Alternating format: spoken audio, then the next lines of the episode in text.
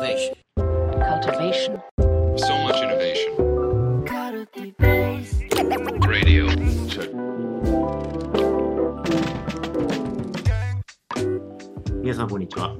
皆さん、こんにちは。安西です。みなべです。はい、というわけで、宮部さん、はい年末ですね。いやー、もう、急に寒くなりましたよね。そうです、ね。足元がもう寒くてさ、はい冷えちゃうよね。もう今、これ撮ってるのは12月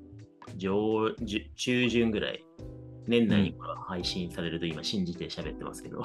はい。あ そうだね。年を越さないことをね、はい、祈っておりますけれども。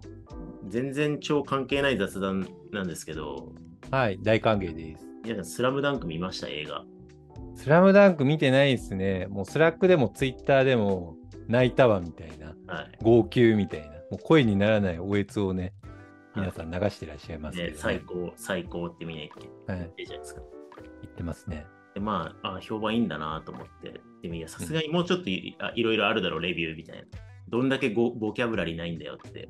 思いながら、僕も言ったんですけど、はい。最高でした。あ、そうなんだ。みんな、行かれた方、ご意見なくされてますよね。そうはい それ以上語らないって。あ、そうなんだ。なんでちょっとぜひ、みなべさんもこれ聞いて、行ってない人は絶対行った方がいいですね。あれはなるほどね。映画館で見てほしい。行こうかな。うん本当ですか？はいじゃあ、わかりました。仮面ライダーの映画とか、テンスラの映画とかを見るのをやめて、スラムダンクを優先しようと思います。まあ正直、正直その方がいいと思います。はい。あ、そというわけで子供に流されそうになってました。はい、全然関係ない、久々に大の大冒険以外の話をししてしまいました。今日なんか、宮部さんが話したいことがあるとかないとか。いや、ありますよ。話したいことはね、もういくらでも無尽蔵に出てくるんですけれども、うん。あの結構最近重たい話をたくさんしてやから、ちょっとね、軽めのトピックスはい、の話をしたいなって思ってるんですけど、うん人によっては軽めの話は全然ないかもしれないけど、こういった重いパターン結構あります。はい、はい。うん、ありますよね。あの、例えばさ、我々結構、まあ、ソフト系の話をすることあるじゃないですか。問いかけの作法とかさ、対人支援の話だったり、まあ、ファシリテーションだったりもそうですし、うん。あの、まあ、結構ね、人と組織の話を結構することありますよね。うん。で、結構さ、ワンオンワンでこういうさ、話をした方がいいよねとか、チームの定例ではこういうふうに物語るといいよねとかさ、うんそういう話をいろいろするじゃないですか。そうですね。ね。で、そういうのをさ、話聞いたりとするとさ、ワンオンワンでいかにいいフィードバックを入れるかみたいなさ、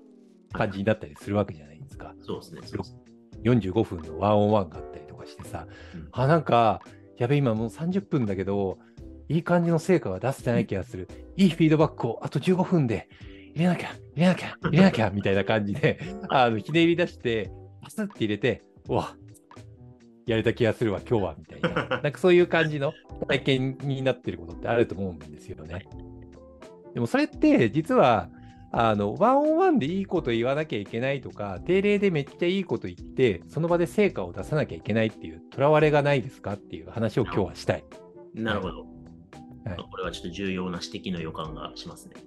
はい。重要な指摘なようで、今の、あの、お題設定以上の話はないんだけど、思った。もう終わりじゃんみたいな話があるんだけど、出落ちじゃんみたいな。結論先に言っちゃう、問いと結論がもう。やってるって思ったんですけど、いや、い一応もうちょい、あの、頑張って膨らませてみようかなって思ったんですけど、あの、いや、あるのが、結構職場の関係性とかお仕事の関係性とかってさ、その場で成果を出さなきゃってあるじゃないですか。うん例えば分かりやすいので言うと、セールスだったりとか分かりやすいですよね。うん60分の間に信頼関係を築けるように、最初はアイスブレイクや雑談から入って、ちょっと人間関係で解きほぐしてから、ちょっと社長みたいな感じで話を聞いたりして、で、うん、分かりますよね。これって、何々何々何々ってことですよねちょっと自分ができるアピールをして、でそれで信頼関係をさらに深掘った上で、相手の課題とかを抽出しながら、とすると、弊社の商品をこういうふうにすると、御社の課題は、かれこれこのように解決できますとか、なんかその場で立ち振る舞いながら、あの、コミュニケーションして、成果を何かしら掴んで、根っアクションにつなげて成果に出すみたいなのって、うん結構我々の仕事上のテンプレートフォーマット的にあると思うんですよね。まあ評価面談とかもそうだよね。その60分の間にいかに納得した合意形成をするかとかさ、うんなんかそういう風になったりすると思うんですよね。でも、人間と人間の関係性って、60分や45分の中で全てが解消できるってこと自体がむしろレアじゃねって思うのよね。だって、あの先生さ、あのね、ご夫婦でパートナーとさ、あのまあ普段日常的にコミュニケーションされてると思うんだけど、30分の中でいかにきっちりいいフィードバックをし合うかって、日常的にやってると、めちゃくちゃ関係ギスギスしてきますよね。はい。間違いなく。うんうん間違いなくギスギスしてくるよね。でも人間同士の関係性ってさ、なんかそれだけじゃなくてさ、こう、まあこれ、今噛み合わないけれども、まあ1ヶ月後には噛み合うっしょ。っていうあうんの呼吸だったりとかね、それって、あの、お互いにもちろん、こう、相手に対してちゃんと興味を持つ姿勢を態度で示すっていうのはあるんだけど、でも、無理やりフィードバックをめっちゃ言葉に出してガチ対話をするみたいなうんことで、エネルギーめちゃくちゃ使ったりするじゃないですか。うんだから、ね、いわゆる対話って有事理論的にさ、私は今こういうふうにモヤモヤしていますって開示をして、なるほど、私もモヤモヤしてましたっていうのを開示をして、で、その中で許せないって思っていましたとか話しつつ、でも相互にボールを置きながら、お互いに理解を努めて、アウヘーベンするみたいなこと、結構対話ってエネルギーがかかると思うんだよね。でもそ、そ、それをさ、毎日やってられんじゃん。まあそうですね。毎日やってたらさ、ギスギスすると思うんだよね。で、これさらに大前提があると思っていて、スラムダンクの話とかされたと思うんだよね。はいああいうさ、チームスポーツとかで3年間とかのさ、高校生活でいかに限られた時間の中で成果を出すかとかの場合って、もうディープ対話がもう日常のように必要だと思うのよね。喧嘩をしながらもさ。うんで、それで無理やり噛み合わせながら短期間で軌道修正してやっていくってうん必要だったりとかすると思うんだよね。でも、あの、人間の関係性だったりとか、だし、企業とかもさ、こう、中期レンジ、中長期レンジで物事を考えて、長期的な関係性を築く、終身雇用っていうわけじゃなくて、ちゃんとステークホルダー、社会に対して配慮しながら、持続的な関係を築くにはどうすればいいんだろうっていう、そういう問いを持つ中でさ、毎日毎日対話をワンオンワンとかでめっちゃフィードバックボコボコにし合うよりも、いかに長期間付き合うことが居心地のいい関係で、でもお互いにその中で学び合いながら、興味を持ちながらやっていく、対話的な、対話をするっていうのも対話的な関係性であるっていうこと。って、すごい重要なんじゃないっていううん。ことを思って、あの、結論と問いが、あの、一致化しちゃった中で、広げてみて持論を展開してみたんだけれども安西さんどうですか？東大の先生的に。めっちゃわかりますね。なんか、二つ重要な話あんなと思って、一個は、その、はいなんだろうな、近視眼的に対処するんじゃなくて、長期的な関係構築に視点を広げていこうぜっていう今の話。で、それすごい、なんか重要だと思ってて、なんかやっぱ、代代謝とかバイオリズムみたいになんかやっぱ人間ってなんかこう一定のリズムで変化していくわけじゃないですか。なんか、うん爪ってこれぐらいの時間で切っても切ったら伸びるよねとか、髪ってこれぐらいで伸びるよねとか、傷ついたらかさぶたになって2日後に治るよねみたいな。うん。あなんかそういう、なんか全部を全部なんか凝縮して早くやっても、まだそれかさぶた治ってねえんだよなみたいな時にふ踏み込んでも、なんかダメな、か書いちゃったらダメなのと一緒で、なんかその生命としてのバイオリズムをなんか合わせていくために、あえて対話しないとか、あえて今は寝かせるとか、なんかそういう緩急がつけられるようにならないと、なんかマネージメントできないんだよなっていうのが一個思ったのと、あとなんかもう一個、その最初ワンワンこれ45分でフィードバック1点決めなければみたいな のって、なんかななんで起きちゃうんだろうなと思った時に、なんかこう、マネージャーってこうあるべきだとか、ワンオンワンはこういうふうにすべきだとか、えーある種、こう、こうあるべきっていうのがだんだん型として身についたり分かってきたりしたがゆえに、なんか、それを守んなきゃいけないっていう、なんかその、正解に対するとらわれみたいなのもあるんだろうなとはいはい。思って、やっぱりなんか、あのー 結構これ、あの、ちょっとい、あの、暴言が出ちゃうかもしれないから気をつけながら喋るんですけど、うわ なるほど。あの、まあ、コーチングとかもファシリテーションもそうなんですけど、一定の型があるコミュニケーション形式ってあるじゃないですか。はい。で、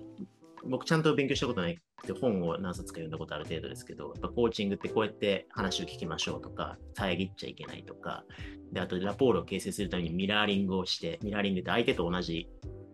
動作をしたりとか、相手が言ったことを繰り返したりして、まあ、同調していくと信頼関係が築きやすいみたいな。で確かにそ心理学的にそうなんだろうけども、なんかその、それを学びたたての人とか学んでるさなかにあって、型にとらわれてる人って、めちゃくちゃ不自然なミラーリングしてきたりするじゃないですか。体験したことないですか、まあ、言いたいことはすごいわかりますね。はい。はい。だからなんか、なんだろう。もう、し、自然なモードに自分に習熟していない中で、なんか、ワンオンワンはこう聞いて、このぐらいのタイミングまではあの口出ししないようにして、はい。後半折り返しのこのぐらいで気の利いたフィードバックをするみたいな方はいが、ありますよね。あの、例えば我々もファシリテーション、アイデンティティとか、あのプロフェッショナルという側面もあるわけだけれども、まあ、ファシリテーションで、やっぱり、モヤモヤとか自己開示とかをちゃんと一回受け止めて感謝するみたいな感じで、うんあなるほど。開示してくれてありがとうございますみたいなはい一斉が始まることあるじゃないですか。でもファシリテーションするときに、みんな自己開示してくれてありがとうって言うから、本当にありがとうと思ってんのかなみたいなことってあるじゃないですか。そうそうそうそう。ロボット的な何かのスイッチ入ったなみたいな。うん。そうなんですよね。だから、いやっぱファシリテーションにしてもコーチングにしても、まあ、マネジメントのワンオンワンにしても、やっぱ作法があって、教科書があって、僕の問いかけの作法とか書いてる、どの口が言うねんって感じですけど、い あそこにこうしちゃダメ、ああしちゃダメとかいろいろ書いてるんですけど、なんかはいそれを全部なんか、お利口さん的に守ろうとすると、それはそれですごい不自然な問いかけになるし、すごい不自然なファシリテーションになるんだよなと思ってて。はいだからなんか、近視眼的になっちゃってる以外にも、なんかそういう作法、型に対する、型を守らなければいけないとらわれみたいなのもあるのかなと思いました。はいはいはい。うんまあでも、結構、あの、ありますよね。まあ、ワンオンワンだったりとか、チームのファシリテーションとかって、まあそこら辺すごい大切だよねって、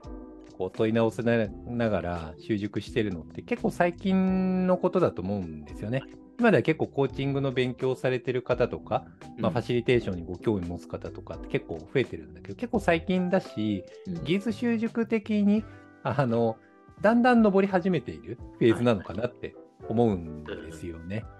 だから、あの、ちょっと前とか、確かに、あの、そう、そうですね。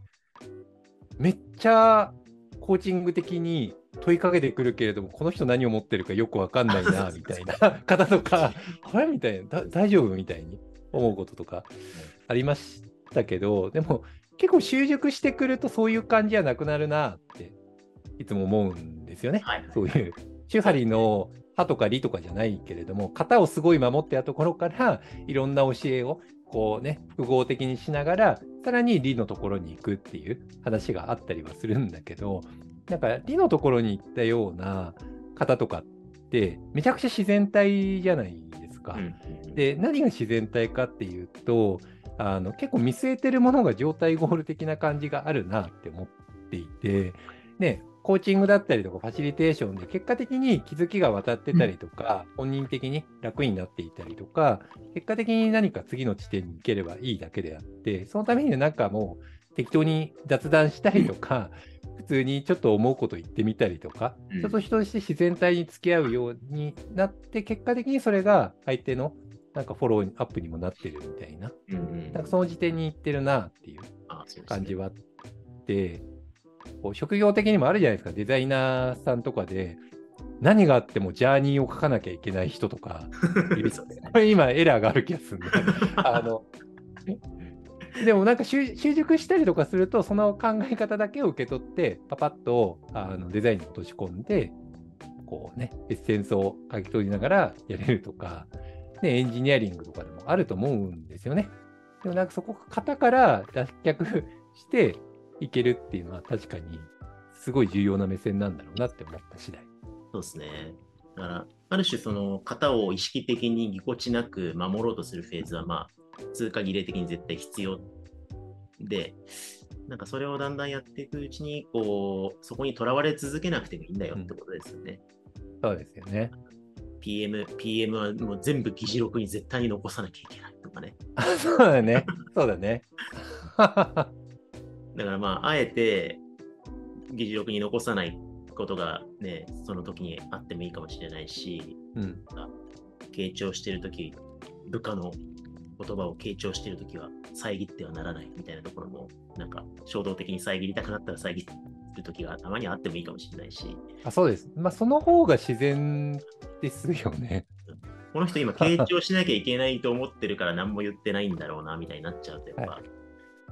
心理的安全性を高めるための作法を全部守っていくと、どこか心理的安全じゃなくなるみたいな現象に近いと思うんですけど、ありますよね。はい。だこの辺はちょっとパラドキシカルだなと思いつつ、多分シュー・ハーリーのパラドックスなんだろうと思うんで、はい。マネジメントの教科書はちゃんと読み込み守るべきだが、あのマネジメントの教科書にとらわれるなと。読み終えたら捨てようみたいな感じですかね。はいはい。そうだよね。なんかね、ワンオンワンとかもさ、あるじゃん。しっかり深い対話した方がいいとかあるけれども、時にはさ、雑談だけで終わった方が相手のプラスになることあるじゃん。そうです。60分くだらない話して、よくわかんない場だったね。でも楽しかったね。くらいの方が。結果相手のバイオリズムによっていい時もありますからね。そうですね。そうですね。うん。先週がっつり対話したが、ちょっとまだ疲れてるよね、みたいな時もありますね。うん。そうそうそうそう。まあ、というわけであれですね、近視眼的なこう成果を出さねば、型通りにやらねば、うんとらわれに、とらわれすぎずに、あの、自然な組織とチームと個人のバイオリズムの中で、うん。型を適度に守りながら、型から自由になりましょうという結論ですかね。そうだね。まあなんか、そうだね。あんま気合い入れすぎない程度に、ワンオンワンとか定例とかやりながら、ね、目の前にいる人って、今日一日で、あの、いい話をしなきゃ関係性が途切れるわけじゃないから、ずっと関係が続いていくんでね、その中で緩やかなバイオリズムで少しずつお互いに良くしていくってことができたらいいなって思いますよね。まあ、そんなね、自己の向き合い方のヒントが、はい。スラムダンクには詰まってましたよ。あ、本当ですか？はいわかりました。了解です。というわけで皆さん、はい。ぜひスラムダンク見てください。はい。わかりました。見に行きます。したいと思います。ありがとうございました。はい。ありがとうございました。